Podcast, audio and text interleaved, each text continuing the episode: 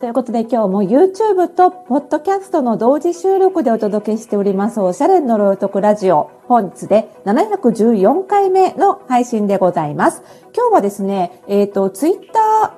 旧 Twitter か。あ旧 Twitter、はい、現 X でですね、ちょっとあの話題になっていた、あの、洋服の片付けについて、あの、つぶやかれたポストに対してですね、私がちょっと、あの、それを取り上げつつですね、あの、ときめく手法での片付けってありますよね。あの、こんまりさんのね。はい。あの手法が、洋服には致命的に向かない理由っていうのをですね、少しお話ししたら結構いろんな方からリアクションいただきましたので、あの、それについてもう少し詳しくお話ししようと思っております。えー、この番組ではあなたに巻きつくファッションへの思い込み、イコールおしゃれの呪いをバッサバス解いていきます。服装心理学をベースに、おしゃれをもっと楽しみ、自分を変えるコツをお届けしています。お相手はパーソナルスタイリストで公認心理師の久野里沙です。本日もよろしくお願いいたします。さあ、洋服に限らずですね、その片付けという分野は、非常にですね、その、え片付ける人、まあ、自分自身の、あの、性格も踏まえてやらなければいけない、意外と難しい分野だと思うんですけども、あの、で、その、片付け方法と、まず、その片付けをする人との相性問題があります。で、それに加えて、片付ける手法と片付けられるものとの相性問題もあって、この両方を考えていかなきゃいけないというところで、非常に難しいジャンルっていうのが、まあ、片付けとか整理収納かなと思うんですよね。で、まずその、ときめく片付けっていうまあ、ときめくかどうか、そのものがときめくかどうかで捨てる捨てないを決めるとかいったような、まあ、そういったあの手法をね、こんまりさんが十数年前に提唱されて、すごく話題になって、アメリカでも人気になってっていう流れがあって、皆さんね、ご存知だと思うんですけれども、あの、その手法をやはり、あの、使って洋服を片付ける人というのも十数年前から非常に多いです。で、私も十数年前には今の仕事をやっておりましたので、えその頃から今に至るまでずっとですね、そのときめくかどうかで片付けた結果、え洋服を捨てすぎてしまった人。もしくはその全く逆で洋服を全く捨てられなかった人。このね、両方の方からですね、非常にね、お悩みのお問い合わせをいただいて、その度にワードローブ診断に伺って一緒に片付けるっていうことを、本当に十数年前から繰り返しているんですね。で、私の中ではそういったように、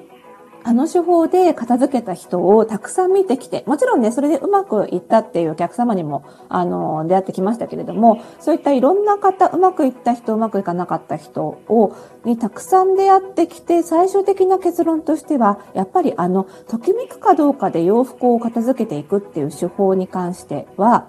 洋服に関してはですよ。洋服に関しては向いていないという結論に、あの、今は至っています。これなぜかというとですね、あの、一つ明確にあるのは、洋服というのが、その、他の雑貨類とか、インテリアとか、あとは書籍などと違って、その組み合わせで意味が変わってしまうっていうところの服の特殊性があるわけなんですね。雑貨だったりインテリアだったり書籍っていうのはそれ単体で存在しうるので、それ単体と向き合って、これは自分がときめく、好き、嫌い、捨てていい、どうって自分に問いかけて、それで出した結論に応じて片付けていく方法でうまくいくんです。ですが、洋服に関しては、例えば、何でもないスウェット、トレーナーがあったとしましょう。それ単体で向き合ったら、なんでこんな何でもない普通のもの買っちゃったんだろうな、ときめかないから捨てちゃおうと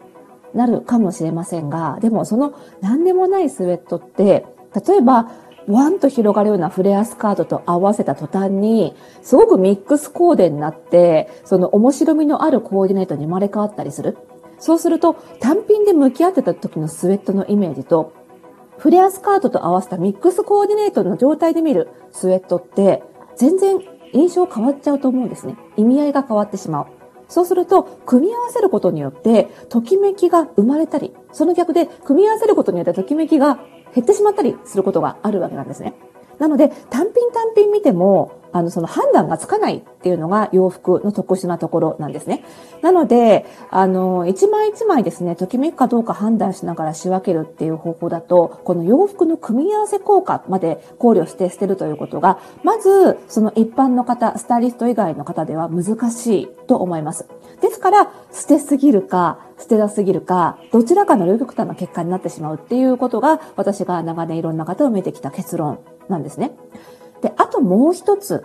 冒頭に申し上げた、その片付けと性格との相性問題というのもあります。で、そもそも洋服に対して購入するときに、そのときめくかときめかないかっていう評価軸を持たない人もいるわけです。服って雑貨とか食器とか書籍と違って、着なかったら外に出られないものですよね。食器は変なし、なくても生きていけるし、雑貨もそうですよね。なんですが、服はなければ生活が成り立たないので絶対持っていますよね。そうすると、ときめかなくても買わざるを得ないわけです。ですから、服を買うときにそもそもときめくかときめかないかなんて考えたことないよって人も多いわけですね。そもそもそんな状態で買った服をときめくかときめかないかで仕分けしたら、全部捨てる対象になっちゃいますよね。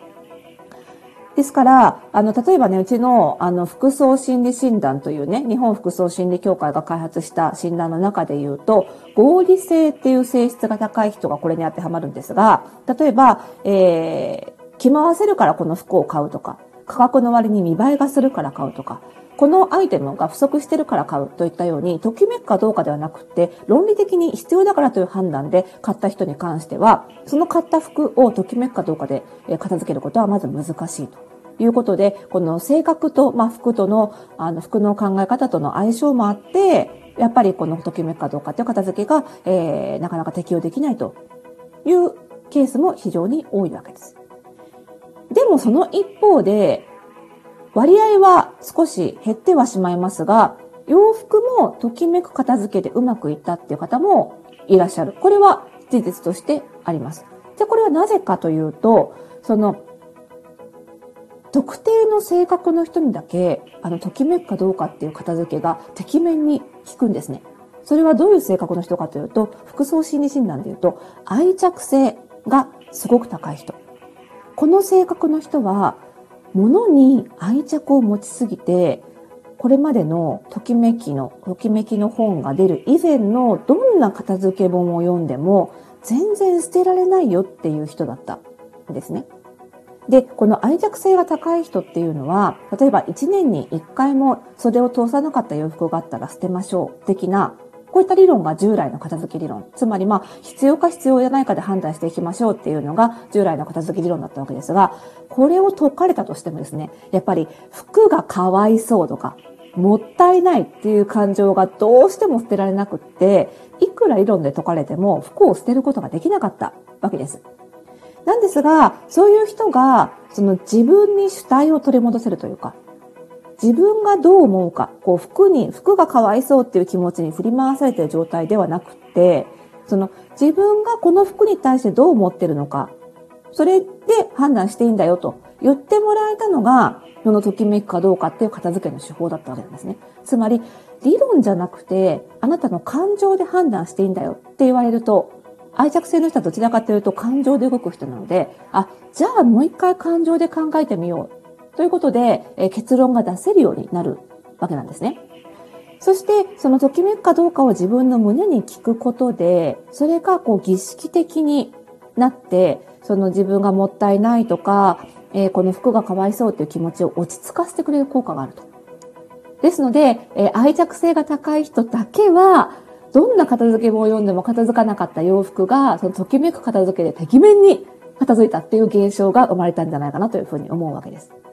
まあ、つまりはですね、結局は、結論はね、洋服の片付けにおいては、向いてるやり方は本当に人それぞれなんですが、ときめく片付けが効く人は愛着性が高い人に限られてしまう。それ以外の人は基本的にはやらない方が無難かなというのが今の私が導き出した結論かなというところです。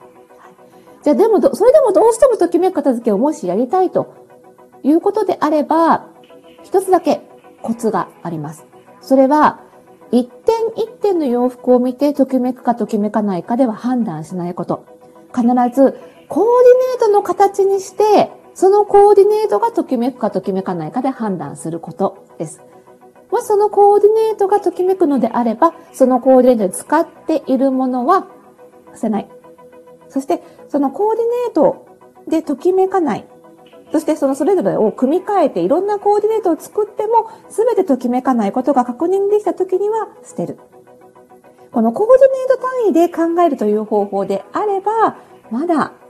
えー、適用はできるかなと思うんですが、まあ今説明した通り結構めんどくさい方になっちゃうんですよね。なので、洋服に関しては、えー、ときめかときめかないかではなくてですね、あの、正確に合った、もう少し効率のいいやり方で片付けていった方がいいんじゃないかなというのが私の結論でございます。ぜひね、洋服の片付けに悩んでいる方は参考にしていただければというふうに思います。まあ単純によく使っているものは、とりあえず取っておいて、あんまり使ってないものはちょっと処分対象にするっていうのが、まあ、どんな人にも比較的聞きやすい方法かなとは思いますけどね。はい、参考にしてみてください。そんなね、洋服の片付け方法なんかもね、正確に合ったやり方、オンラインサロン服装心理ラボでも情報発信していますので、ぜひもう少しね、具体的な方法が知りたいという方はですね、えー、オンラインサロン服装心理ラボを活用していただけると嬉しいです。購入会に関しては番組概要欄に、えー、リンク載せておきますので、ぜひご覧ください。それではまた次回の配信でお会いしましょう。バイバイ。